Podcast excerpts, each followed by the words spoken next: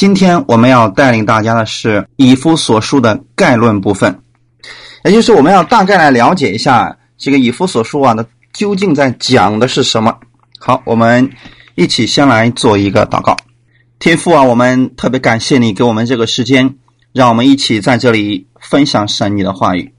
主，借着你的话语，让我们在你的话语上立定我们的根基，更深的来认识你，并且能够把你的话语用在我们的生活当中。特别保守我们今天的这段时间，也带领每一个寻求你的弟兄姊妹，使我们在你的话语上更深的认识你。圣灵，你亲自引导我们每一个人。让我们在这里都能够有满满的得着，感谢赞美你，亲自来带领我们每一个人，奉我主耶稣基督得胜的名祷告，阿门。好，那我们就先来读一下一段经文，以佛所说的第一章六到七节，使他荣耀的恩典得着称赞，这恩典是他的爱子里所赐给我们的，我们借着这爱子的血得蒙救赎，过犯得以赦免。乃是照他丰富的恩典，这恩典是神用诸般智慧聪明，充充足足赏给我们的。我们为什么读这段经文呢？因为它算是一个代表性的一个经文，在前面的部分呢，基本上都是在讲神的永恒里边对我们的旨意是什么。那么神对我们的旨意是什么呢？就是要借着耶稣基督，使我们得着救赎，使我们的过犯。能够得着赦免，也是我们每一个人，我们都能够认识耶稣基督，他所给我们带来的这个救恩，以此来显明神那丰富的恩典。所以你看，这里并不是说要我们更多的认识了神以后啊，我们就更多的知道律法，是让我们通过耶稣基督的救赎，让我们更多的。来认识耶稣基督，他给我们所完成的功，以此来显明神在我们每一个人身上的这个恩典有多少。当我们明白这个之后啊，我们才能够有恩典的行为出来。所以，以弗所说的后半部分也在讲我们的行为，我们应当做什么。但是前面呢，他一直在讲。你在基督里的身份，神给你所定的永恒里面的旨意是什么？神有多么的爱你，他是如何救赎你的？先让你明白你有什么样的一个身份，你得到了什么样的一个基业，然后再告诉你去行吧。啊，当你去行的时候，你就得着了这个祝福了，你就能够在能够把天上的祝福呢带到这个地上来。啊，这是我们保罗给我们一个非常。实际性的一个东西，让我们能够用在生活当中。那我们首先来看一下啊，这个第一章的第一节就说了：“奉神旨意做耶稣基督使徒的保罗，写信给以弗所的圣徒，就是在基督耶稣里有忠心的人。”保罗写这个以弗所书的时候啊，大约是在主后的六十年左右。那个时候呢，他已经到了罗马，并且呢，已经被软禁在罗马的一个房子里边。因为保罗在罗马那里被软禁了两年之久，啊，这个是他《使徒行传》二十八章里边已经告诉我们了。在这两年里边呢，他写成了书信，啊，我们也可以说他是在监狱里面写成的书信啊，就包括有以弗所书、腓利比书、哥罗西书，还有。腓利门书啊，这些呢有很多的其他的这个学者也把它称为是狱中的书信。那么在这里我们要知道说啊，保罗写给以弗所教会有两个原因：第一，他是要说明整个神创造宇宙把人放在这里边的目的，神借着他的儿子耶稣基督显明了。他造人的目的，造世界的目的，那现在呢，他要透过这个教会，就是在地上的基督的身体。教会是什么呢？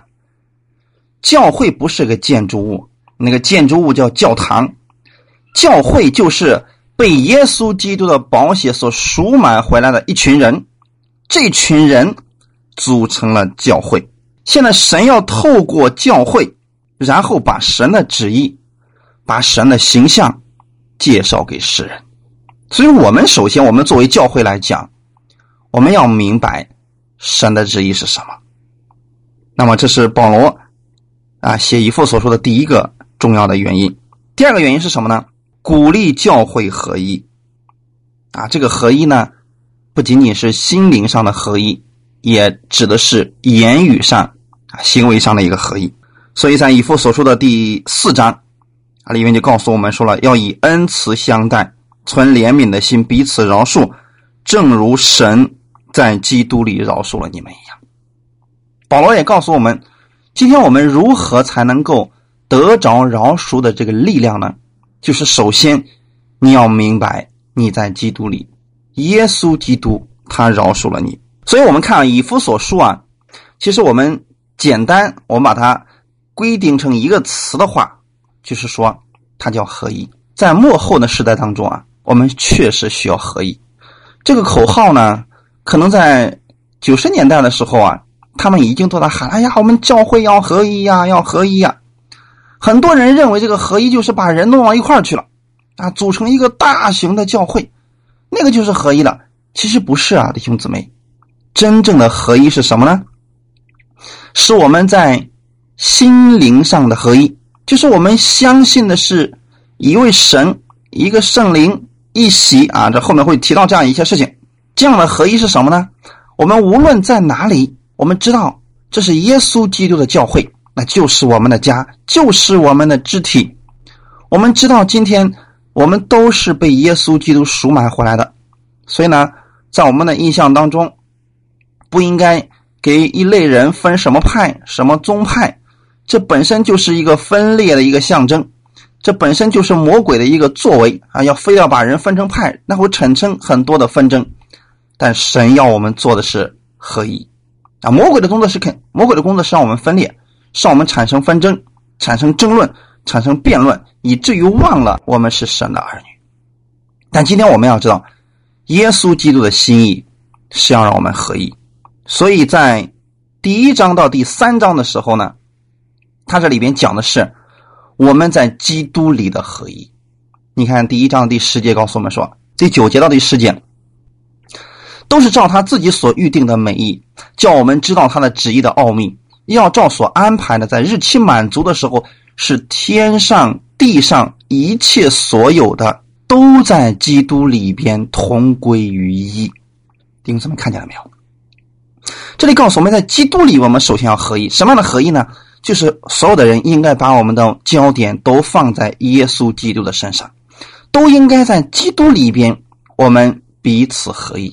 如果你在基督外边，你都没有信，你跟他无法合一，焦点上、观点上、理论上，你怎么都不可能合一，因为他不可能跟你的观点是相同的。当我们在基督里边的时候，要是天上地上一切所有的在基督里边都最终怎么样呢？最后都归为一，所以这是很重要的一点啊！神的计划就是要让我们最后归为一，因为一开始的时候啊，上帝造了亚当和夏娃的时候，神说：“其实你们这个婚姻是神所设立的。”我们知道说，应该是人长大成人以后啊，他要成家立业，然后呢，这个人要离开父母，与妻子联合。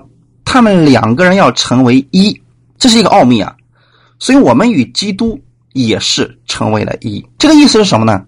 我们在里边，我们在基督里边，基督在我们里边，这是真正的一个合一啊！可是你看啊，当亚当和夏娃他们一开始的时候，真的是合一的，因为亚当当时向夏娃做了一个表白，说什么呢？你是我骨中的骨，肉中的肉。那意思就是，你就是我身体的一部分。但我们俩是一体的，可是他们两个做了什么样的事情呢？就是当他们吃了那个分别善恶树上的果子以后，就其他我们今天在灵里边来讲，就是当他们回到律法里边的时候，他们从此以后就不再合一了。对待事情的时候开始怎么样？相互来推卸责任，相互来指责。所以这就是当律法出现的时候，当人心里面存在有律法的时候，就没有办法合一了。我们今天要知道怎么样才能合一呢？必须在恩典里边，必须在神的恩典当中，我们才能合一啊！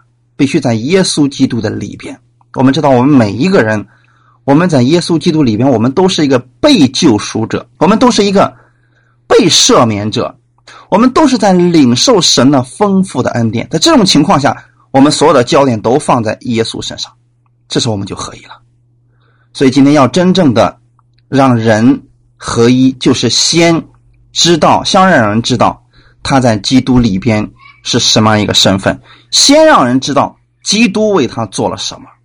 先让人知道神的旨意是什么。神的旨意是让我们合一，啊，不是让我们去分裂闹纷争。所以我愿意我们在恩典当中的基督徒啊，我们都不要去给别人定罪，千万不要做律法做的事情，就是啊，你是属于保罗的啊，你是属于亚波罗的啊，你是属于福音派，你是属于基要派，不要去分这些东西。一旦分了这些东西，就把人归到一个一个块里边去。它肯定会产生许多的一些纷争，这是神所不喜悦的。就像保罗后面讲的说，那么一个身体上有很多的肢体，它功用肯定是不一样的。你不能说啊，你是属手的，你不属于我，这就错了。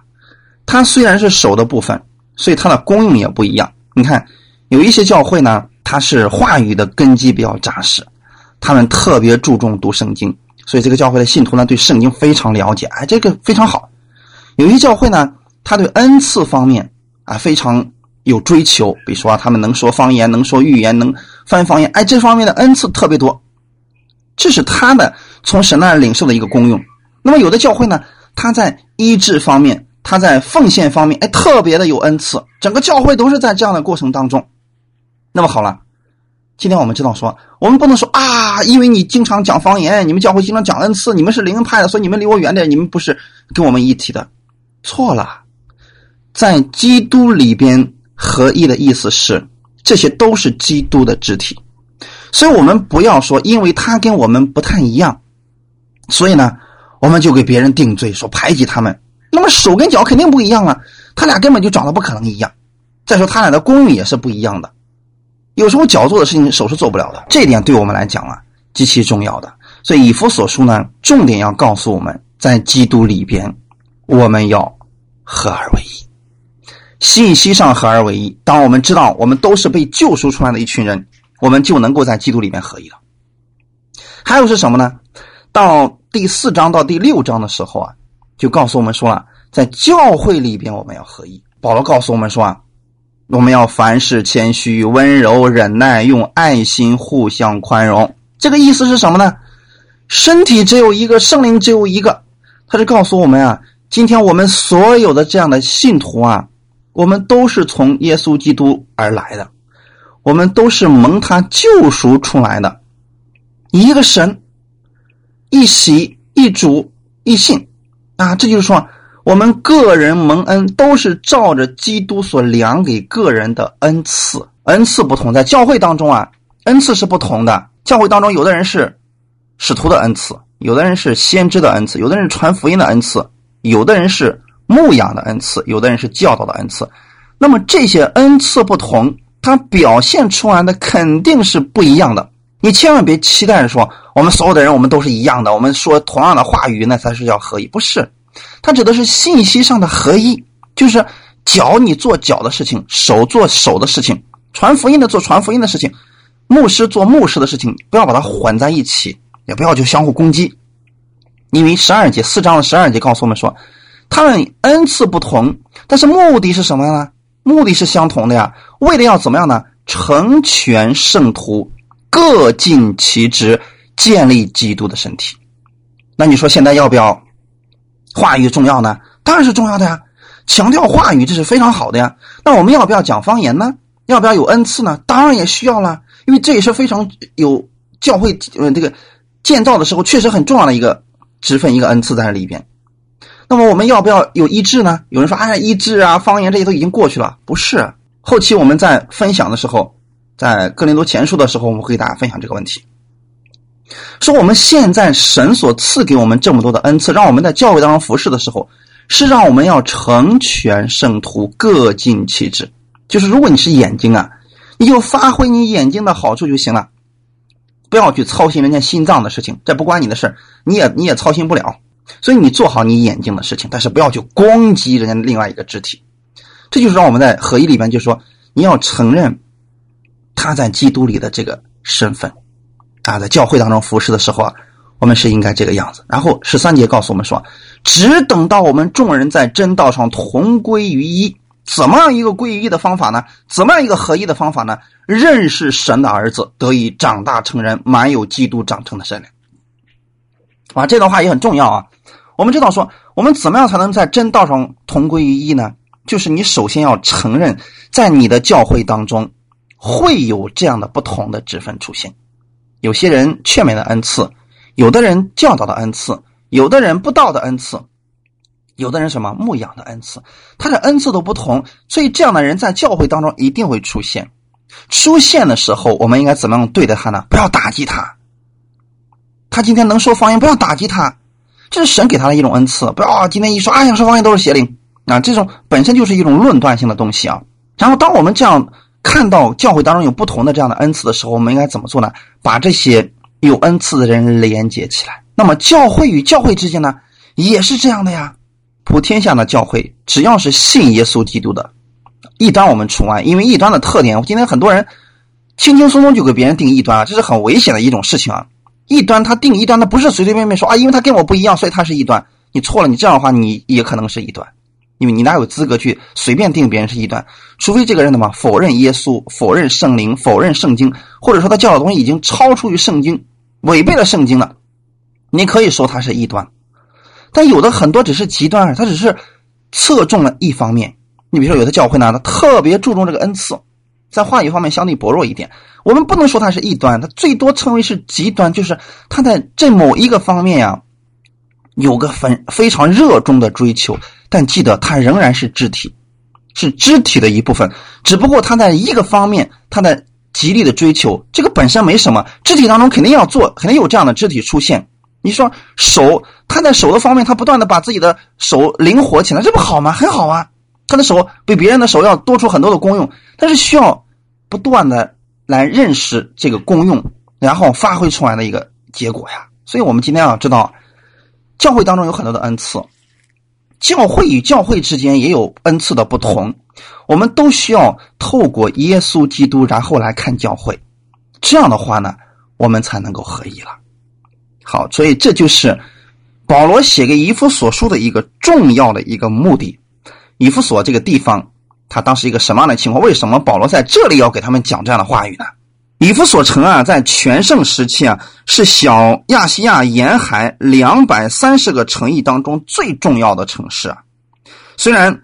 当时有很多的港口，但是呢，以弗所啊，它是所有港口的一个一个佼佼者，就众城之冠呢。此城呢，最初是因为小亚细亚一条非常重要的交通要道而建成的，所以以弗所城呢是得天独厚，不仅是天然的这个两港啊，更何况呢，它是哎呦物质非常的丰富啊，然后呢，土壤也非常的肥沃，所以正因为这些原因啊。所以当地呢，就变得是相当的发达啊。我们知道说，以弗所的人呢，因为自己有这样的一个得天独厚的地理条件，其实就类似于我们中国的香港一样啊。那个地理位置实在太好了，你知道吗？所以以弗所这个地方呢，因为这个得天独厚的这个力量，这个地理位置啊，还有它的交通啊，这样一个问题的存在呢，导致的是以弗所人呢，相当的繁华。到后来的时候啊，这群人就变得怎么样呢？就是因为物质上特别丰富啊，所以最后怎么办呢？他们就在呃精神上就非常的一个虚空啊。所以在经济发达的地区啊，一般来讲，偶像就非常的盛行。所以以弗所人呢，他们呃后来的时候就陷入到了这个呃世俗的享乐当中啊啊。我们看啊，呃，就提到说在。使徒行传十九章里边啊，十九章二十四、二十七节，那里边特别提到说有一个叫雅迪美神庙，所以你看，在经济相当发达的以弗所这个地方呢，那么他们这个神庙的出现，里面有很多的女神。其实我们今天就讲说那是女祭司啊，嗯，他们被称为是生育之神呢。这些神是干什么？这些女祭司是干什么呢？她就是专门啊，他们有一种教导是什么？就说啊，如果你想这个身体更棒，生意更棒，更想享受的话，你就到这个神庙里边来吧。只要你跟这个女祭司啊发生性关系次数越多呀，你的生命就越强大。就当时啊，就极其的一个混乱了。我们也知道说，那就是本身就是一种肉欲的享受啊。这个膜拜的香客呀，极其的多啊。他们与成群结队的这个女祭司啊，都发生这种不正当的男女关系，肆意而行。所以这这样的宗教呢，使得这样一个城市啊，就啊变得就就是这个偶像啊，特别是银银子做的那些偶像，就特别的盛行，你知道吗？所以后来我们也看出来说，为什么保罗在到这个以弗所去传福音的时候啊，那么的艰难，一个银匠就能够轻而易举的，然后。挑唆很多人，然后呢就去收拾保罗，这就是原因了。因为当时呢，他们已经被当地的这个肉欲享受的这个宗教啊，已经啊深深的影响着了。虽然说这个以弗所后来这个经济的状况越来越糟糕，被这个士美拿的港口给取代了，但是我们看出来，他们深深的受这种思想，就是享乐主义，特别是就是在宗教各种混乱之下生活的这群人呢，他们没有办法。摆脱掉以前的那种思想。啊，所以说就是淫乱啦，这些这个享乐主义啊，包括他们自己呢，也不觉得自己有什么好的。这种想法呢，把整个以弗所的这个城里的人呢都给污染了。所以他们在这种淫乐的这种享受之中啊，不断的放纵自己，而且呢变得是自以为是啊，所以说他们也不愿意去经营这个正当的生意了。所以后来我们看。为什么保罗在后期的时候是要说啊啊，你们要去做正经事情啊？为什么要说这个事情呢？其实也就是这样一个原因，因为他们最后呢，就是这个淫乱的事情非常的复杂，他们已经就是无法摆脱了。所以你看，保罗在这个以弗所说的第五章的时候就说了：至于淫乱，并一切污秽或是贪婪，在你们中间，连提都不可，方和圣徒的体统。淫词妄语和戏笑的话都不相宜，总要说感谢的话。为什么保罗在这提到这些事情呢？我今天给大家讲这个背景，其实是便于大家来理解这个以弗所说。因为在当时呢，与女祭司们性交，这是一个当时非常普遍、大家都认可的一种东西。那么今天保罗去传福音了。今天一再强调他们是圣徒，圣徒，圣徒，是要告诉你是与他们不同的。所以在教会当中，今天你已经知道基督有多爱你了。那些淫乱的、污秽的、贪婪的，你们就不要说出口了。那些淫词妄语，这些当时都是很常见的嘛。特别以弗所这个城市啊，非常常见的。保罗说的意思是，这些话呀，都是跟我们的身份不相宜的，所以总要说什么样的话语呢？感谢的话语，所以保罗说什么？从前呀，你们是暧昧的，但如今你们在主里面是光明了，你们是光明的子女啊。所以保罗他在这里提到这些人的时候啊，就是要告诉我们，因为他们的生活极其放荡了，都不愿意去做工了，你知道吗？所以以弗所说的第五章也告诉我们说：“哎呀，你们这睡的人当醒过来呀，从死里复活，基督就要光照你了，要爱惜光阴。”因为现今的时代邪恶，这个话语是特别针对以弗所当时的一个情况而讲的，就是当时的人呢都不觉得光阴有什么好，都浪费在享乐当中，在肉欲当中了。所以信徒们啊，他们虽然信了耶稣了，但是呢也是在过着这样的一种生活。所以保罗说：“不要做糊涂人呐，不要去醉酒啊，醉酒能使人放荡，你要被圣灵充满呀。”这样讲的话，弟兄姊妹应该能够明白。为什么保罗在这里一再要提到这些事情？这是非常重要的，是要告诉我们啊！哎，我们一定要在这个幕后的时代当中，在周围的人都做那样的事情的时候，我们是谁呢？我们是圣徒，我们不要跟他们一样，我们不要做这个糊涂人呐！他们都醉酒啊，我们不要做醉酒的人，我们要做一个什么样的人呢？被圣灵充满的人。所以给大家讲这个话。大家再去读以父所书的时候啊，我相信啊，你们会有一个新的看见，因为它是不一样的。那么今天我们是不是讲出来了？这个人就一定能够呃明白而且去遵行呢？不能，这是需要去征战的，因为周围的人不断的拉拢你，去让你回到肉体当中。那么今天我们作为圣徒，我们一不小心就被拉回去了，这时候怎么办呢？在第六章最后的时候，他就告诉我们说了啊，我还有末了的话，你们要靠着主，依赖他的大能大力做刚强的人，要怎么样呢？要穿戴神所赐的全副军装，就能抵挡魔鬼的诡计了。保罗告诉我们的意思是：虽然你看到你周围的人天天醉酒宴乐啊，这个乱搞这个肉体的关系，但是你们不是这样的。你要知道，他是背后魔鬼在他们身上的作为啊！我们要怎么样做的呢？穿起神的全副军装，啊，要跟要去抵挡这一切。要然后告诉我们要带上什么呢？这个真理的袋子呀，公义的护心镜呐，平安的福音呐。啊，保罗说这些的目的是为了让以弗所的这些信徒们，在面对你周围这样恶劣的环境，周围的人都这么生活，但是你们要不要这样？你们要穿上神的全副的军装，你们是神的军队。所以后面就告诉我们，他是神的军队啊。所以，当信徒今天知道他们是耶和华的军队的时候，他马上就知道哦，我是不一样的一群人，我不要跟他们一样，因为他们这个行为现在这个样子，是因为背后的邪灵在操控着他们，所以他们天天享乐呀，啊，怎么样也也也不愿意从这个里面醒过来，是因为背后的魔鬼的势力，所以我们要为他们祷告，要去怎么抵挡这些魔鬼的这些势力，而不是抵挡这些人。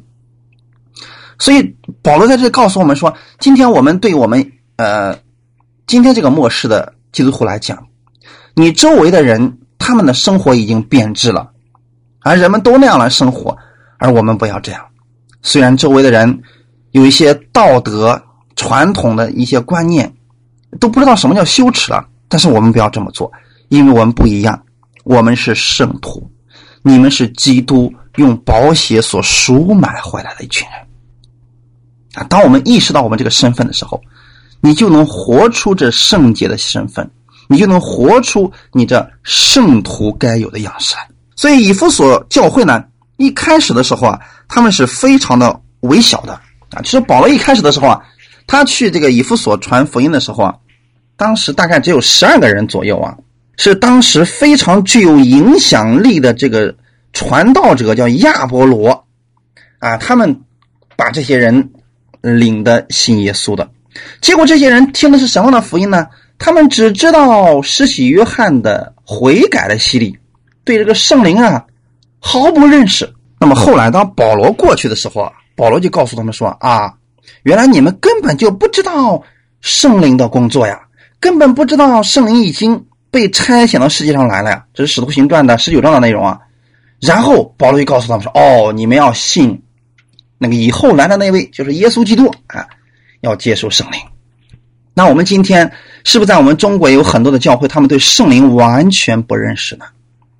很多的教会他只知道说，哎，我们要听神的话，要听神的话，要多读圣经。呃，那个圣灵的工作呢，我们不认识，我们不要去追求了。什么恩赐啊，说方言、说预言啦，这些我们都不要去追求，这个太危险了。属灵里边东西我们不了解，我们不要去讲了，要不要去追求了，免得被这个邪灵入侵了。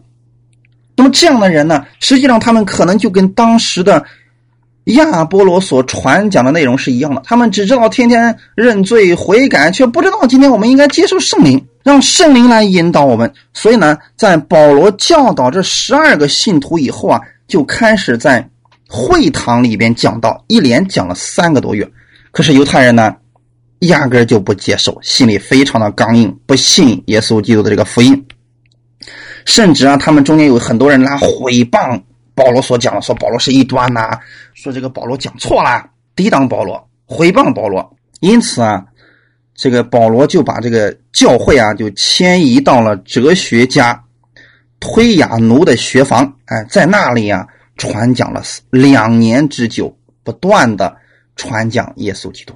其实我们看出来没有，保罗今天所用的这个方式啊。是我们今天应该提倡的。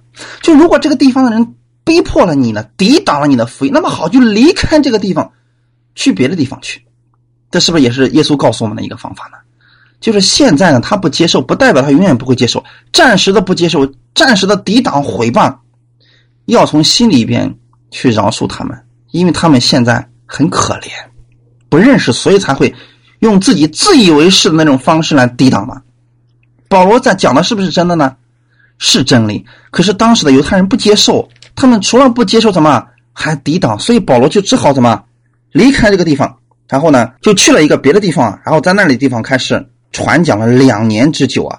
所以以弗所教会啊，在那个地方就建立起来了。在使徒行传十九章第十节就说了，叫一切住在亚细亚的，无论是犹太人是希腊人，都听见主的道。保罗的心就是这个样子。他说，今天我讲这个福音呢。我就是要让犹太人也好，外邦人也好，让他们都听见主的这个福音。所以主借着保罗在以弗所行了许多的神迹奇事，这是教会亲眼目睹的。很多的证据显示啊，当时的人太需要耶稣基督的这个救赎了。以往的时候啊，从过去到现在，神愿意用不同的方法吸引人来归向他。在旧约，神带领以色列百姓出埃及的时候，神用的是各样的神迹奇事，天天伴随以色列百姓。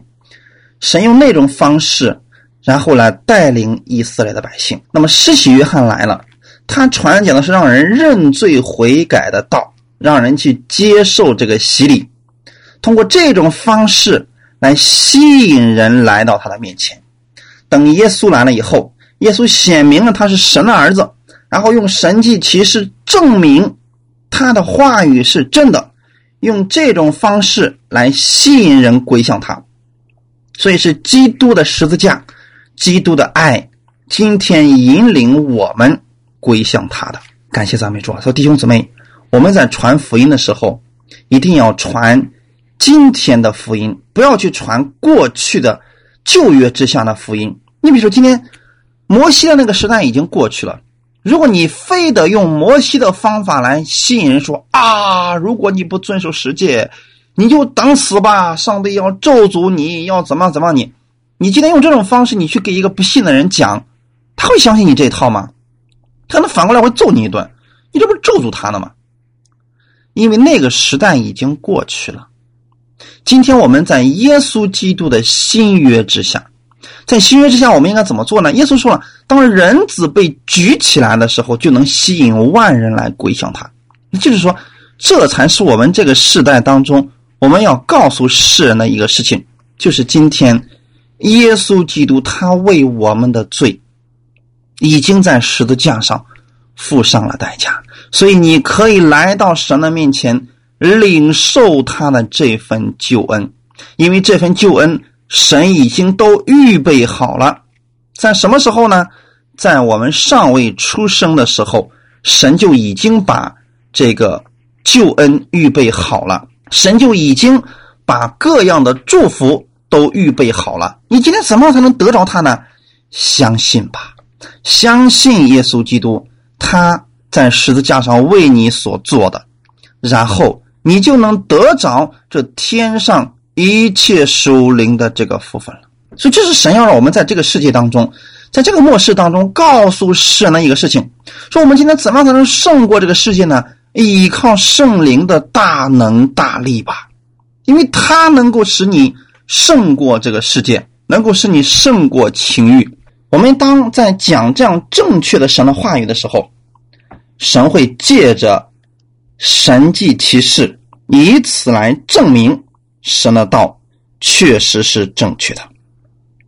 当保罗竭力的传讲耶稣基督以及他的十字架的时候，神就借着他广施神迹，很多人啊就相信了保罗所传讲的。所以以弗所教会啊，他的成长是非常的惊人的。使徒们啊，在这样一个道德败坏的异教社会当中。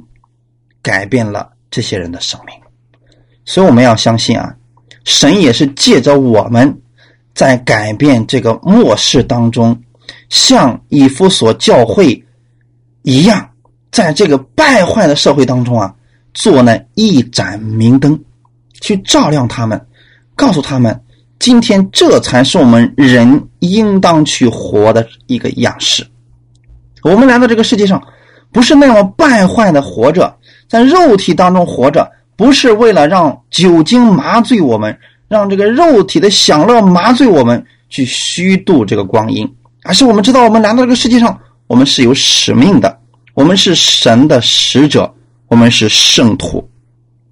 当人们明白这个之后啊，他明白了基督是如此的爱他，而他又是基督的见证人的时候，他们就能够活出这新的生命来。所以，我们看到以弗所教会啊。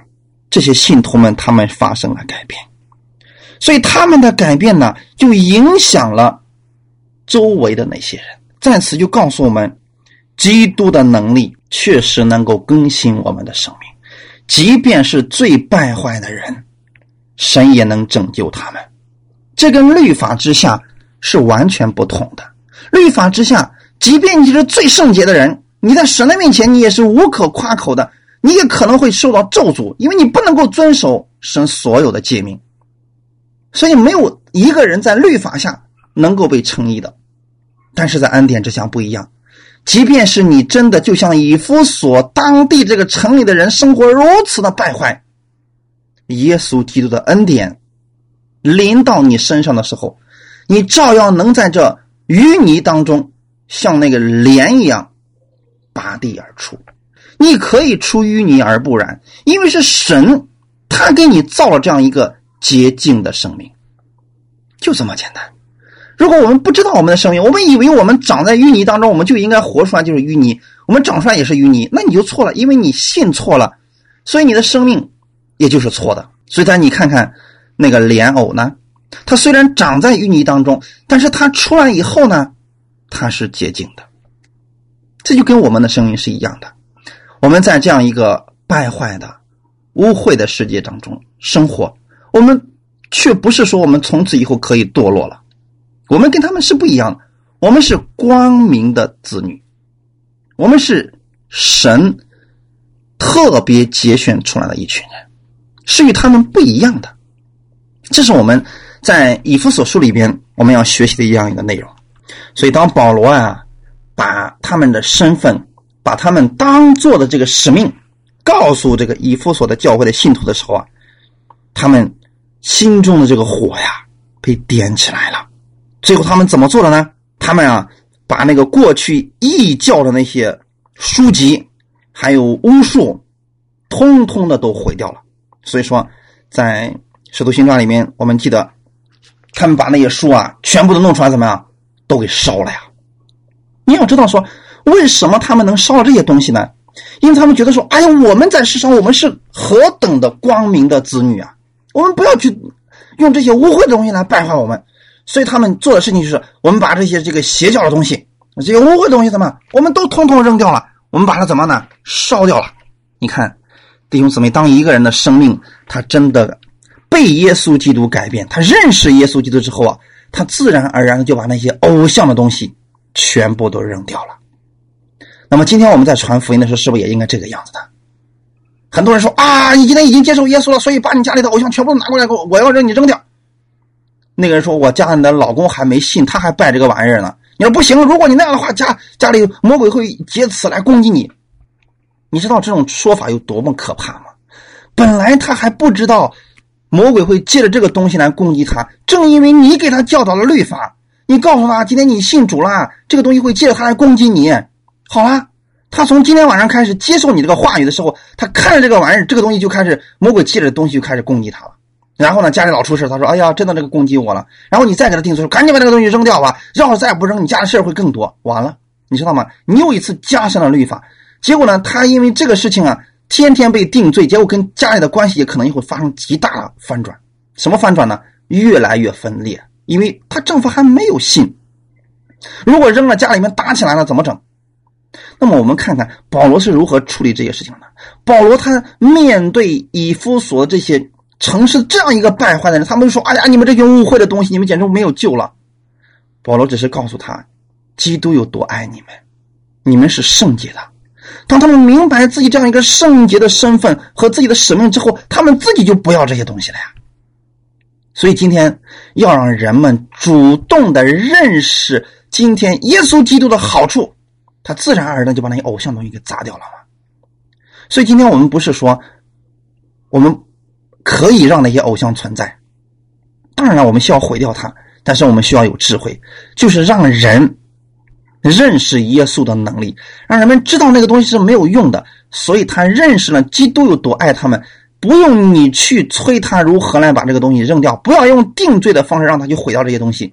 你只需要告诉他耶稣基督的真理，他会想办法把这些东西毁掉。但是一定记得不要把定罪的东西给他，要像保罗给以弗所人传福音的方式来做。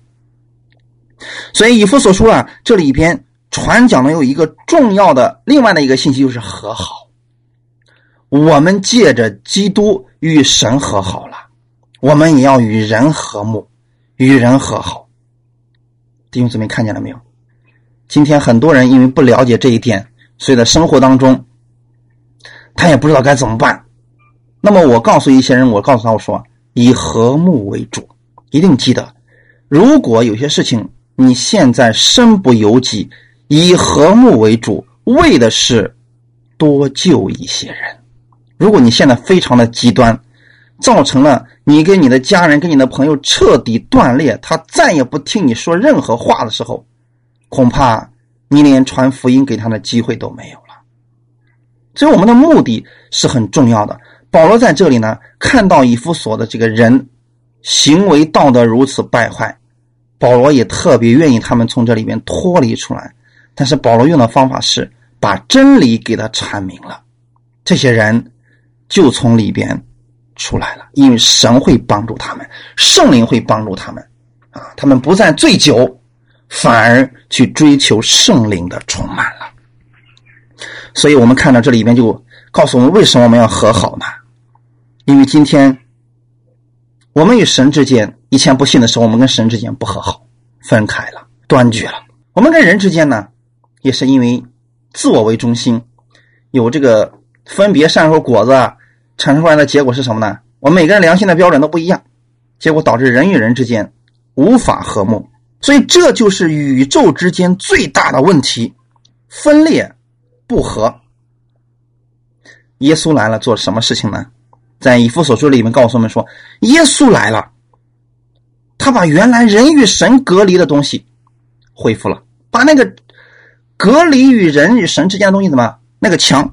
拆毁了，把人与人之间那个隔断的墙拆毁了，把我们的字义拿走了，把我们的这个律法的东西、定罪的东西拿走了，让我们知道，我们与人之间都是靠着耶稣基督，我们成为和睦了。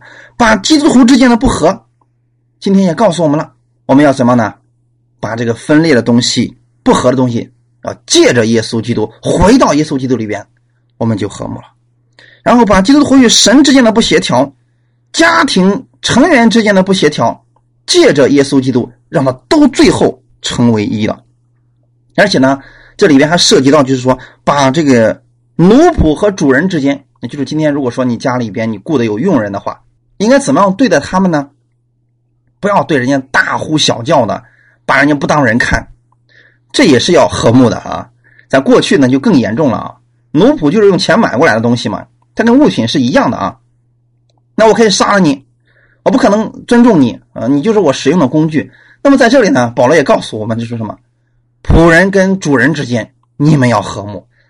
主人，你不要轻看你的仆人，因为他也是主的宝血所买回来的。哎，你看，好像就是说啊，把过去那种人与人不平等的这个关系啊，借着耶稣基督，也都最终在里边。归为一了，就是合一了。所以说，今天我们才能够在基督里边合一的原因是在这里。我们都是知道，都回到耶稣基督里面，知道我们都是被耶稣的宝血所买回来的人。只是我们在社会上的时候，我们从事的从从事的这个身份工作不一样而已。那么这个时候呢，不要谁瞧不起谁，这是不应当有的。好了，感谢主。而且呢，把人与宇宙之间的这个权权柄的失调啊，也给归为一了。上帝一开始造世界以后啊，把这个管理世界的权柄啊，给了亚当。结果呢，亚当被魔鬼欺骗了，把这个权柄啊又给了魔鬼。结果呢，魔鬼呀就得到这个权柄之后啊，在这个世界上创造了许许多多的败坏的事情啊，把好的事情变成坏的了。很多的咒诅啦、疾病这些东西都出来了。他借着律法不断的给人定罪，产生了许许多多的问题。那么，当耶稣基督在十字架上之后，他把这个管理宇宙的这个权柄再次夺回来，归到了基督徒的身上。所以，我们今天跟宇宙之间，我们是可以再一次在里边合一的。感谢赞美主，这就是为什么我们讲，今天我们在基督里边。我们可以为这个国家祷告，我们可以为这个地上不下雨来祷告。就是我们与宇宙之间，借着耶稣基督，已经都合一了。感谢赞美主。所以说，今天不信主的人呐，他们都在这个隔离当中，都在分裂当中，都在不和当中。其实这样的信息我们随处可见。今天结婚。非常快，但是离得也非常快。人与人之间呢，变得非常的冷漠，谁都不相信谁，都彼此猜忌。这不正是这个世界的现实的一个状况吗？我们怎么办呢？我们在这样的过程当中，我们要回到耶稣基督里边，我们知道我们的身份，我们要去用基督的这个真理，去更新你身边的人，让他们在基督里边都归为一。都与神和睦，然后我们跟人和睦，我们的行为也都能够借着耶稣基督被改变。以弗所书第一章第九到十节嘛，都是照他所预定的美意，叫我们知道他的旨意的奥秘，要照所安排的，在日期满足的时候，是天上地上一切所有的，在基督里边同归于一。弟兄姊妹，这正是我们今天的使命。让人不断的认识耶稣基督，耶稣基督的恩典，耶稣基督的爱，耶稣基督在十字架上为我们做了什么？让人不断的认识这一切的时候，我们在基督里边就合一了。不要用律法去定罪，不要用律法去辖制人，这样的话只能制造出更多的一个混乱。保罗告诉我们的目的是什么呢？其实基督就是解决一切。分裂，一切不和的答案。今天教会与教会之间为什么会产生不和、相互攻击、相互分裂呢？因为他不是把目光放在耶稣那。很多人总是觉得说这个教会是我的，是我建立的，这些信徒是我的。其实哪是你，那是耶稣的。那你为什么就瞧不起身边那个教会呢？他也是属于耶稣的。所以不要带着这个攻击性的东西去回谤别人。只有我们回到耶稣基督里边，真的把我们的目光放在耶稣身上的时候，我们知道说，所有的相信耶稣基督的教会都是属于耶稣的。如果我们的牧者们能有这样的心态的话，他不会轻易给别的教会定罪，因为耶稣是解决这一切纷争、一切诋毁啦、毁谤的一个答案。借着耶稣基督的宝血。我们人与神和好了，我们呢，所有相信耶稣基督的人，我们都归入了一个身体，就是耶稣基督。在地上，这个被称为是教会，所以这个教会是属耶稣的，那个教会也是属耶稣的，所有的教会都是属耶稣的，我们都是基督的肢体。这样的情况之下，如果你真的发现你们旁边那个教会需要帮助，就去帮助他。不要觉得那个是他的，那个是这个是你的，这个信徒是他的，那个信徒是他的。你知道今天有很多的教会里面，他说了：“哎呀，不要去听外面的信息啊，只听本教会的信息就行了。那外面的信息都是错的。”弟兄姊妹，当你听到这样人的讲道的时候，他就已经有一种自意在里面。你怎么就确定人家都是错了呢？当然，这个出发点是好的，他不希望人这个羊群呢没有分辨力，可能吃错了，这个听错了道，进入异端当中。但是你不能说。你是唯一正确的，别人都是错的，这才有像异端的样子呀。异端一般都会怎么说呢？唯有我们是正确的，其他的都是错的。我们今天讲恩典的福音，我们切记不要犯这样的错误，千万不要说：“哎呀，别人都是错的，就我们是对的。”其实这个时候，别人会很反感你，因为你要做的不是合一，你是在忏悔了。我们知道是耶稣基督啊，借着他的十字架呢，把我们都归入了他的一个身体，使我们与人和好了。他现在不理解你做的，所以你呢，不要带着攻击性、定罪性的东西去排挤别人。特别我们在恩典之下，我们要做到这一点。你可以做不到的时候呢，你就可以说：“那么好，我不知道。”不要去定罪于别人，借着圣灵的大能，今天。神赐给各个教会不同的恩赐，也赐给教会里边的人不同的恩赐和职分，目的是什么呢？让我们和睦，让我们在基督里边都是合一的。所以以弗所书的这个中心合一，这是我们一定要明白的一点，就是借着基督爱教会的这个榜样，基督怎么爱教会的呢？为教会舍己了。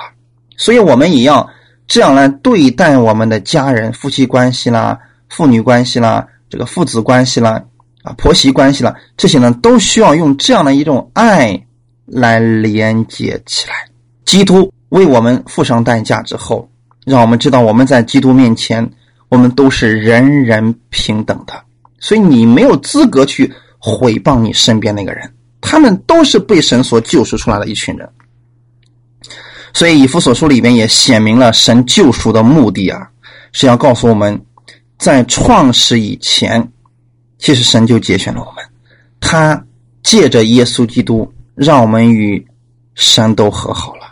所以，弟兄姊妹，我们会分享以弗所书，让大家都明白，今天我们在基督里边，我们应当是合一的，不应该互相去敌对，不应该互相的去拆台。这样的话反而中了魔鬼的诡计了。感谢赞美主。好，那我们一起来祷告。天父啊，我们感谢你，谢谢你今天给我们这个时间，让我们在这分享你的话语。我们今天也知道，我们这个末世呢，就像以弗所人所遇到的情况一样，很多的人陷入到了肉体的享乐当中，他们醉酒荒宴。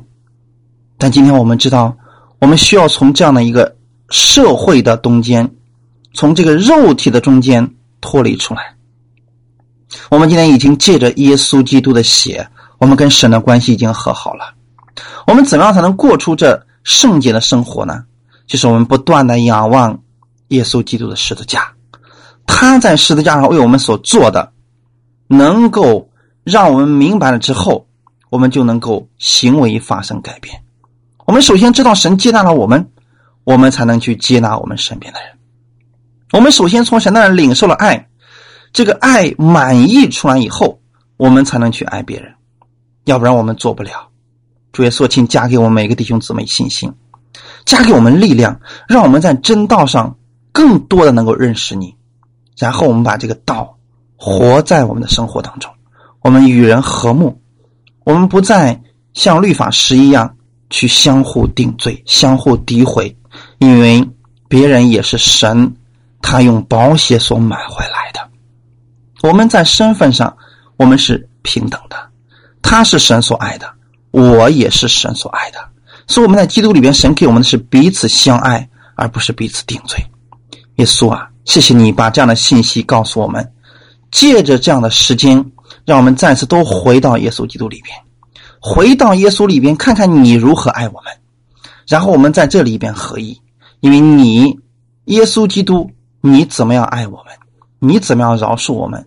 你怎么样帮助我们？这是我们能够去帮助别人的力量，也是我们能够改变的力量，因为你是我们所有问题的答案，也是我们教会当中所有问题的答案。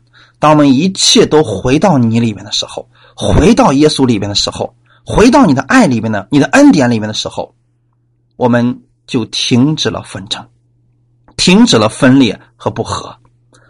主耶稣我们也为我们今天中国的教会来祷告，因为在中国的教会当中，我们需要合一，我们需要都回到耶稣基督你的恩典当中来。我们不要在律法里边互相定罪、互相拆台，因为我们都是你所爱的一群人。我们为此而祷告，主你会在我们每一个教会当中做你的奇妙的工作。我们为此而谢谢你。我们相信主，你使我们所有的人借着耶稣基督的十字架都合而为一了。谢谢你这样的爱我们，祝福今天听到的每一个弟兄姊妹。我们这样的祷告是奉我主耶稣基督的圣名，阿门。